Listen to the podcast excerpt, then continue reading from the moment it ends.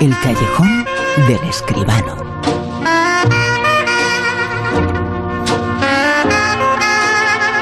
Mundo del cine, séptimo arte, espectáculo total, aquí en La Rosa de los Ventos con José Manuel Escribano. José Manuel, muy buenas, ¿qué tal? Hola, buenas noches, Bruno, ¿qué tal? Bueno, eh, pese a que ocurre lo que ocurre, la carrera y la vida sigue y los Oscar también y ya hay nominados Ah. hay una persona una película española que ya se ha elegido para que siga ese camino y posiblemente es eh, la película, bueno, todas eran muy importantes y todas han sido muy relevantes, eh, tanto en taquilla como en crítica, pero quizá la más fuerte, la más poderosa en crítica es la que ha conseguido esa nominación definitiva que sea la película española elegida por los expertos españoles eh, para que Claro, concurse claro. por el Oscar. Hombre, sí, La trinchera infinita, ¿verdad? La película de Aitor Arregui, John Garaño y, Jo- y José Mari Goenaga. No lo sabemos de memoria Sí, de sí. tantas veces como la hemos citado y tantos premios y tantas nominaciones. Bueno, pues La trinchera infinita va a pelear eh, por el Oscar a la mejor peli extranjera de, de América. Eh, claro, El hoyo, lo que arde, películas estupendas. A mí me han gustado más, si te lo digo sinceramente, pero yo creo que estaba cantado. La película que la academia prefería para llevar a, a Hollywood a competir, pues era esta. Bueno, no está mal, quizá es la que tiene un desarrollo pues un poquito más convencional, de alguna manera, ¿no? Más que, que pueda entrar más fácilmente en la mentalidad y en la comprensión de los académicos americanos, que son los que al final tienen la palabra, ¿no? De manera que sí, la trinchera infinita, el 15 de marzo, todavía falta un poquito, sabremos si consigue meterse entre las candidatas ya definitivas y los Oscars este año próximo, el 25 de abril, va todo retrasado, claro, por culpa de, de la pandemia, ¿no? De manera que tenemos que esperar un poquito, vamos a ver si al 15 de marzo llegamos y nos colocamos entre las cinco favoritas. Eso estaría muy bien ya de entrada. No quiero juzgar, eh, no quiero hablar, eh, cada una es una película importante, relevante, eh, muy buena cinematográficamente hablando, pero tengo la sensación, es una sensación, no sé si la compartes o no, que la película que han elegido es la más eh, Made in Spain. Es mi opinión, la más eh, claro. reconocible como una película española. Eh, el Hoyo, por ejemplo, ha sido un exitazo, ha sido importantísima en todo el mundo, pero es eh, muy americana con todo lo bueno que eso puede tener. No, hombre, efectivamente, la, trinchera infinita, de alguna manera, es un trozo de la historia de España. Y el caso de estas personas, todos los topos, que se encerraban, se escondían, hasta que veían el momento de poder salir, ya bien pasada la guerra y bien entrado el franquismo, pues yo creo que es conocido en todo el mundo, como parte, efectivamente, de esta historia nuestra, historia de España, mm, no tan lejana, ¿verdad? De manera que sí, sin duda que eso ha influido también, ¿no? La película es completamente española. Lo que arde también, porque estas cosas, madre mía, lo que está pasando, ¿verdad? Pero quizá no es tan reconocible desde un punto de vista, pues eso, del académico americano, que es a donde va eh, dirigido esto. Ahora lo que falta es una campaña de promoción muy grande, muy fuerte, que todos los cinco o seis, me parece que son miles de académicos, puedan llegar a ver, por lo menos en su mayoría, la película y así poderla valorar y, hombre, pues que pueda competir en buenas condiciones contra las otras 40 o 50 que se presentan en principio como candidatas al Oscar de la película extranjera en América. Y también en clave de premio hay más actualidad.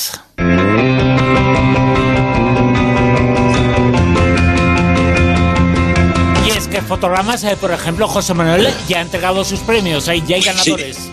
Pues efectivamente, la verdad es que la gala se tenía que haber celebrado el 2 de marzo, Bruno. Bueno, en ese momento, eh, la sala de fiesta donde se celebra, que está en el Parque del Retiro de, Madrid, eh, estaba cerrada. El, el retiro, el parque estaba cerrado por, las, por el tiempo, por la inclemencia del tiempo. Y después llegó la pandemia, con lo cual, desde primeros de marzo están pendientes los premios que por fin se han entregado. Sabíamos que lo especial homenaje era para Rosa María Sardá, recientemente fallecida y a que se le debe verdaderamente cualquier homenaje que se le pueda dar.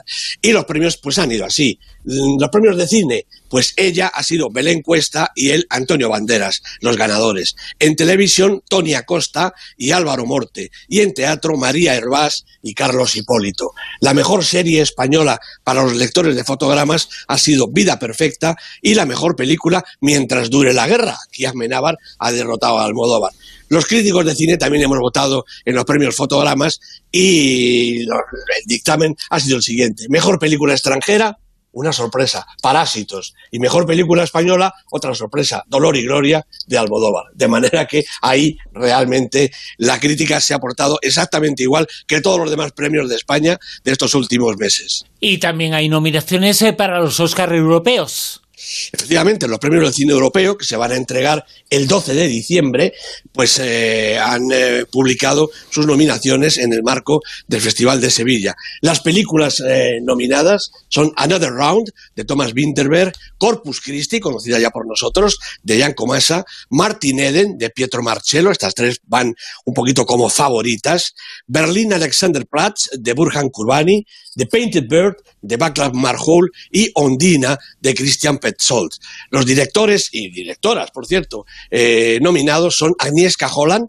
por Charlatán, Jan Comasa por Corpus Christi, Pietro Marcello por eh, Martin Eden, Tomás Winterberg por Another Round, François Sosson por Verano del 85 y María Sodal por Hope. La parte española, ¿cómo ha quedado? Pues mira, tenemos nominada a Marta Nieto, nominada a la mejor actriz por su personaje estupendo de madre, y Vigo Mortensen, que no es español, pero casi, ¿verdad?, por Falling. Ventajas de viajar en tren, la película de Arich Moreno está nominada entre las películas de comedia, que en los premios de cine europeo son un apartado especial, y en cuanto a nominación, tenemos dos películas nominadas. Klaus, ya película eh, conocida y premiada de Sergio Pablos, y Josep de Aurel, que es una coproducción con Francia, pero también tiene parte española. De manera que vamos a ver si el 12 de diciembre tenemos suerte y en lo poquito que este año tenemos en los premios del cine europeo, porque realmente el cine español pues está sufriendo lo que está sufriendo, somos capaces de traernos alguna alegría, algún premio para España. Lo que sí que somos eh, capaces es de estrenar algunos eh, documentales muy importantes, muy buenos, muy conocidos, los personajes, las historias, pero eh, era importante saber algo más eh, sobre ellas. Eh, por ejemplo, vamos a hacer la crítica, el comentario sobre un documental, una película documental, se titula Palabras para un fin del mundo. Autorizo a difundir ampliamente en mi nombre que vivo bajo llave cerrojo y que estoy rodeado por una aterradora demencia colectiva.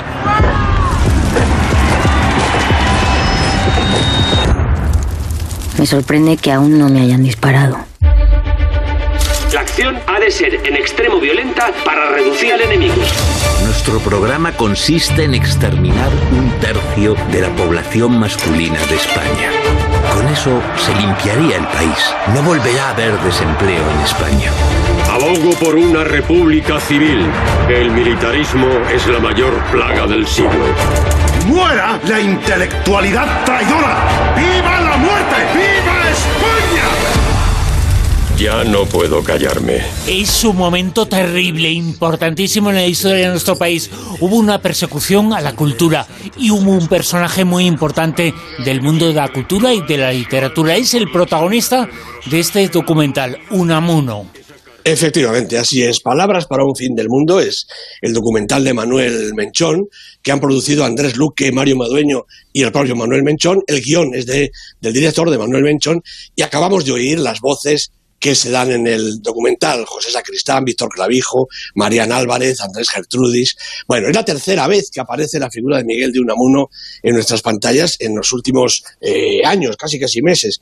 Con la película de Amenábar en medio, el malagueño Manuel Menchón dirigió La Isla del Viento del 2005, pues, película que todavía recordamos, estaba centrada en el exilio del pensador en Fuerteventura y ahora estrena este impactante documental en el que lleva trabajando nada menos que 10 años. Bueno, como en Mientras dure la guerra, Menchón se centra en los últimos momentos de la vida de Unamuno, aunque aquí empieza bastante antes y acaba justo con la muerte de quien pudo y seguramente debió ser Premio Nobel de Literatura, lo que impidió el régimen del Tercer Reich por su actitud combativa contra el nazismo.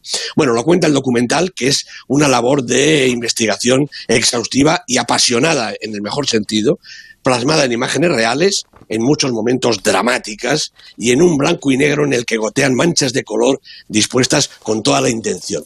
La principal de la película, la intención principal, además de mostrar al protagonista en todas sus facetas, es precisamente ahondar en el momento de su muerte, el 31 de diciembre de 1936, rebatiendo la versión oficial y levantando, la verdad es que un mar de incertidumbres que si bien no concluyen en sospecha, sí que alejan definitivamente la idea hasta ahora establecida.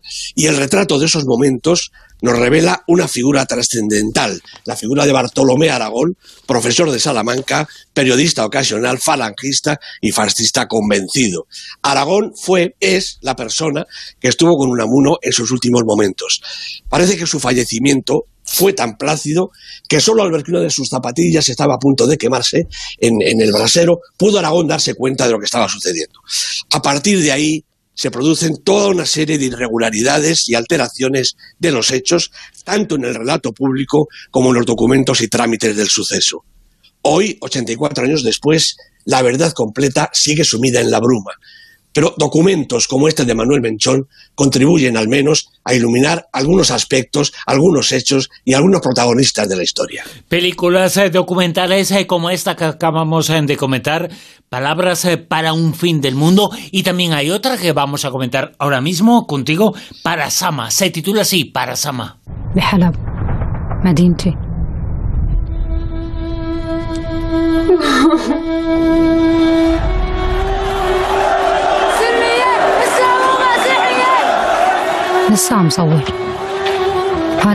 Otra historia, José Manuel, durísima. Bueno, durísima realmente para Sama, un documental dirigido por Badal Katab y Edward Watts. La producción y el guion son también de esta mujer, Badal Katab, y los protagonistas pues, son ella misma y su marido, Hamza, Hamza Al-Katab. Bueno, Watts Al-Katab era un estudiante en la Universidad de Alepo cuando estalló la famosa primavera árabe en marzo del 2011.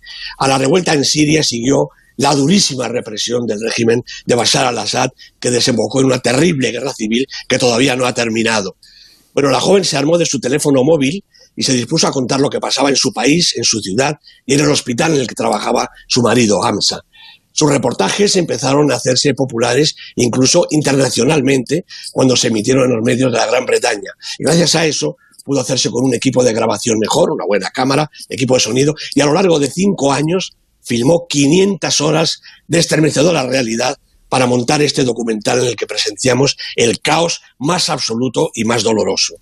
La ciudad de Alepo va siendo minuciosamente destruida y sus habitantes no pueden escapar al horror y a la muerte, aunque tampoco al amor. Refugiados en el hospital, vemos la relación entre Bat y Amsa, presenciamos el embarazo de esta y el nacimiento de su hija Sama. La niña va creciendo entre las bombas de la aviación rusa, aliada del dictador, los escasos momentos de reposo, la atención de los padres, ella grabando sin cesar y él trabajando al mismo ritmo. En el peor momento, casi 900 operaciones en 20 días y con una existencia cada vez más problemática. La cámara de Al-Katab no nos evita pues casi nada. Destrucción, pánico, muerte, hombres, mujeres, ancianos y niños. Hombres llorando, niños heridos, desesperados, llamando a sus padres y hermanos entre los escombros y el polvo. El horror de la guerra multiplicado por la fatalidad y la desesperanza. Bad Al-Katab habla con su hija Sama y trata de explicarle que la vida no es así, que se lucha por unos ideales aunque se pierda y que es posible un futuro mejor sin tanto horror ni tanta crueldad. Bueno, esa es en definitiva la moraleja de la película, pero contemplando hasta dónde puede llegar la maldad humana, cuesta admitirla. ¿Hasta dónde puede llegar el ser humano? Está en estos documentales que hemos comentado esta noche.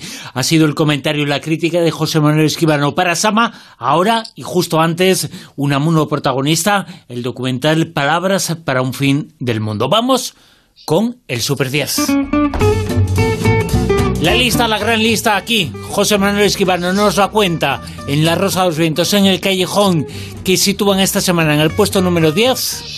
Pues en el puesto 10 está Nunca, casi nunca, a veces siempre. Esta dramática y enternecedora película de Elisa Hitman con Sidney Flanagan, Talia Ryder. Tres semanas en la lista y bajando, porque es que la lista es un verdadero caos, Bruno. Como la taquilla está como está, pues pasan cosas francamente raras como esta y la siguiente. Bueno, ¿la siguiente cuál es? ¿El 9? Pues el 9 es Falling de Vigo Mortensen, que ha vuelto a caer otra vez abajo, por lo que digo, ¿no? Naturalmente los datos de taquilla, que influyen por supuesto en el Super 10 de manera directa, pues varían cada fin de semana de una manera realmente caótica. Este fin de semana pasado, prácticamente un millón de euros solamente de recaudación entre todos los cines de España, Bruno. Esto es un- una verdadera pena. Fíjate, la semana pasada contábamos aquí, nos contabas y nos explicabas que la semana anterior solamente había eh, registrado 1.200.000 euros en Exacto. todos los cines en toda España. Pues se ha batido el récord otra vez eh, por abajo esta semana. Un millón Por de euros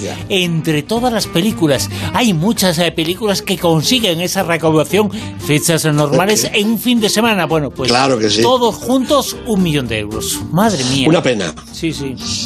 Desde luego, esperemos eh, que se recupere pronto. Aquí, eso sí, seguimos eh, contando la lista.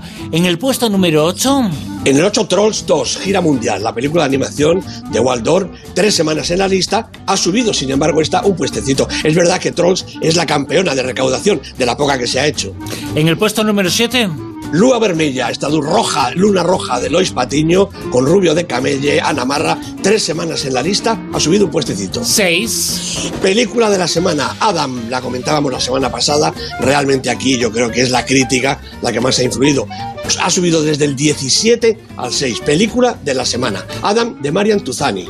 en el 5, También sube y de qué manera Verano del 85 de François Sosson con Félix Lefebvre, Benjamin Voisin, tres semanas en la lista. puesto 4, Bueno, aquí está Sentimental, la película, la comedia, eh, yo diría que familiar y sexual también, de Ses Gay, con Javier Cámara de protagonista, dos semanas en la lista, ha subido dos puestos. en el puesto número 3, No matarás, cuarta semana, ha bajado un puesto la película de David Victori con Mario Casas y Milena Smith.